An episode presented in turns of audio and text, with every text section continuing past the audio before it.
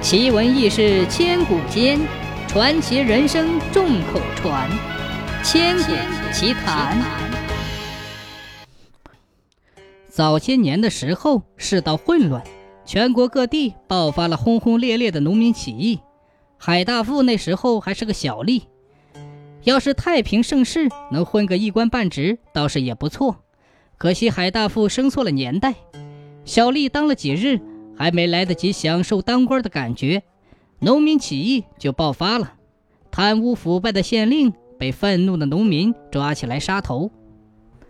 海大富自然也是害怕的，面对汹涌而来的人群，他选择了逃跑，过上了颠沛流离的生活。流亡路上的海大富结识了同为武行出身的金三顺，二人臭味相投，一拍即合，凭着一身武艺，纠结了一帮小弟。占山为王，当起了山大王。起初，二人落草为寇，只是为了乱世中保住自己的性命而已。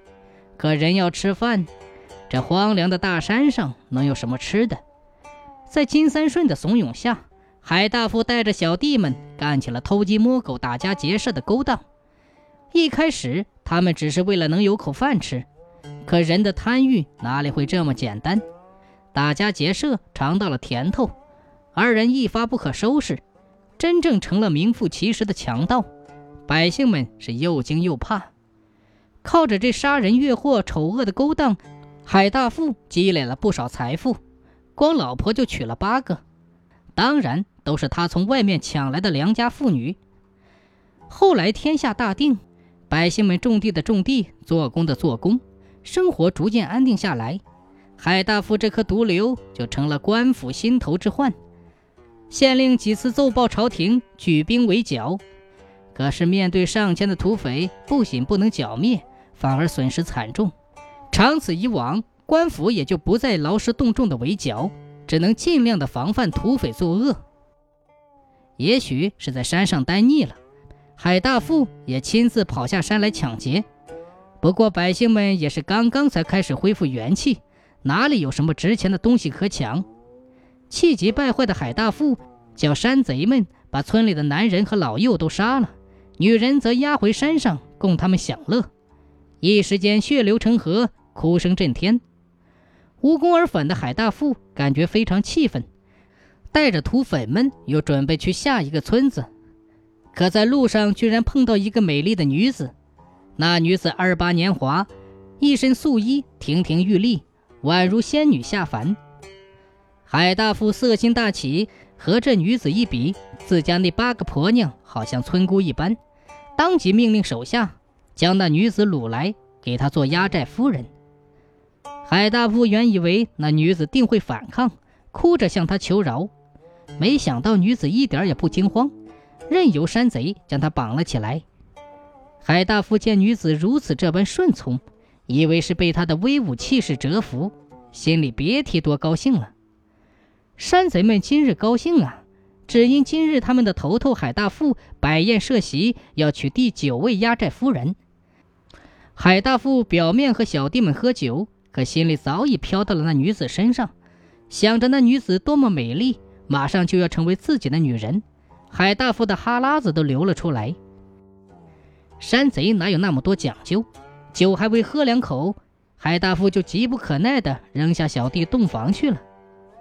到了房间，看着身穿红衣、头盖盖头、正安静地坐在床边的女子，海大富精虫上脑，飞身向女子扑去。一切当然没那么简单。就在海大富扑向女子的时候，那女子一脚踹出，正中海大富的下身。海大富顿时疼得满地打滚，嗷嗷直叫：“你这个杀人无数、恶贯满盈的恶人，留在世上也是个祸害！”今日撞到我的手里，算你倒霉。女子说罢，袖口便飞出一条小蛇，向海大富咬去。天明之后，县令正起床准备处理事务，忽然见一条五彩斑斓的小蛇咬住一张字据，爬进房中。县令吓了一跳，正准备喊人进来捉蛇，没想到那小蛇身形极快，吐出字条后便飞快地爬去了。县令满脸疑惑，拿起布条一瞧，惊得直发抖。只见字条上写着两行娟秀的小字：“速去土匪山，有大礼相送。”落款：曹鬼婆。作为湘西出身的县令，对曹鬼婆可是太了解了。那是一个既神奇又叫人恐惧的称谓。他们将各种虫类或者蛇类以秘法饲养，再将它们自相残杀，最后只留一个，变成了蛊虫。可救人水火之中，也可杀人于无形之间，并且非常神秘，向来传女不传男。没想到今日居然碰到了传说中的曹鬼婆。顾不得其他，县令赶忙带着人去上了土匪山。起初他们步步为营，防备着山贼，可一直到了山上，也没看到一个人影。等到了匪徒的老窝后，所有的人都不敢相信自己的眼睛。